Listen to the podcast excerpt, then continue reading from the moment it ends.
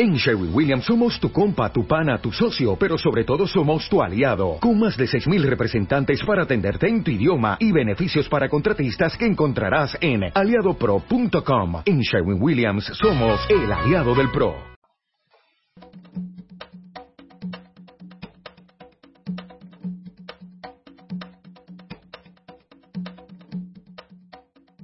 La gaviota y el pez. Hace mucho tiempo una gaviota y un pez se enamoraron. Esto es muy raro tomando en cuenta que las gaviotas se alimentan de peces, pero los sentimientos son así de raros en ocasiones.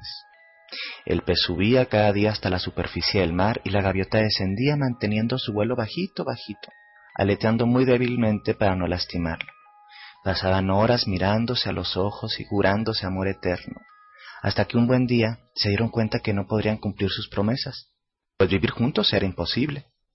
Entonces le pidieron ayuda al espíritu del mar, y éste se ofreció a convertir a la gaviota en pez o al pez en gaviota.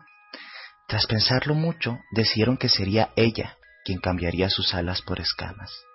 Así se hizo, y los enamorados vivieron felices en el mar unos meses, al cabo de los cuales la gaviota empezó a extrañar la dulce sensación del viento golpeando su cuerpo, su libertad. El pez entendió que su compañera seguía teniendo el corazón de un ave, el corazón del viento, que continuar viviendo como algo que no era ella terminaría siendo infeliz y que él le hubiese pasado exactamente lo mismo si a él lo hubieran transformado. Le pidió al espíritu del mar que la regresara a su forma original y ambos se despidieron llorosos, pero mutuamente agradecidos por todo lo que se habían dado y por todo lo que habían compartido. Un cuento bastante interesante que nos habla de una realidad muy humana. A veces, lo que sentimos por alguien nos hace mm, negar nuestra propia naturaleza. Hacemos hasta lo imposible por estar con esta persona, sin importar si somos fieles o no a nuestra propia naturaleza, a nuestra propia esencia.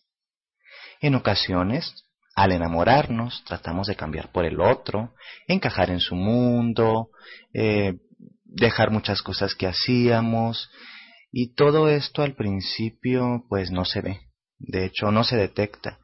Después de un tiempo nos damos cuenta que estamos añorando volver a sentir la libertad, ¿sí?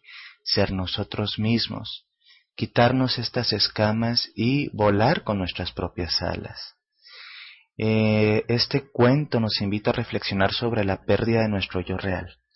En ocasiones esto nos lleva a relaciones o llegamos a relaciones que con el paso del tiempo nos dejan ahogados, con un sentimiento de que no somos adecuados eh, y cómo serlo si realmente tenemos otra naturaleza y esto no es malo, simplemente es diferente.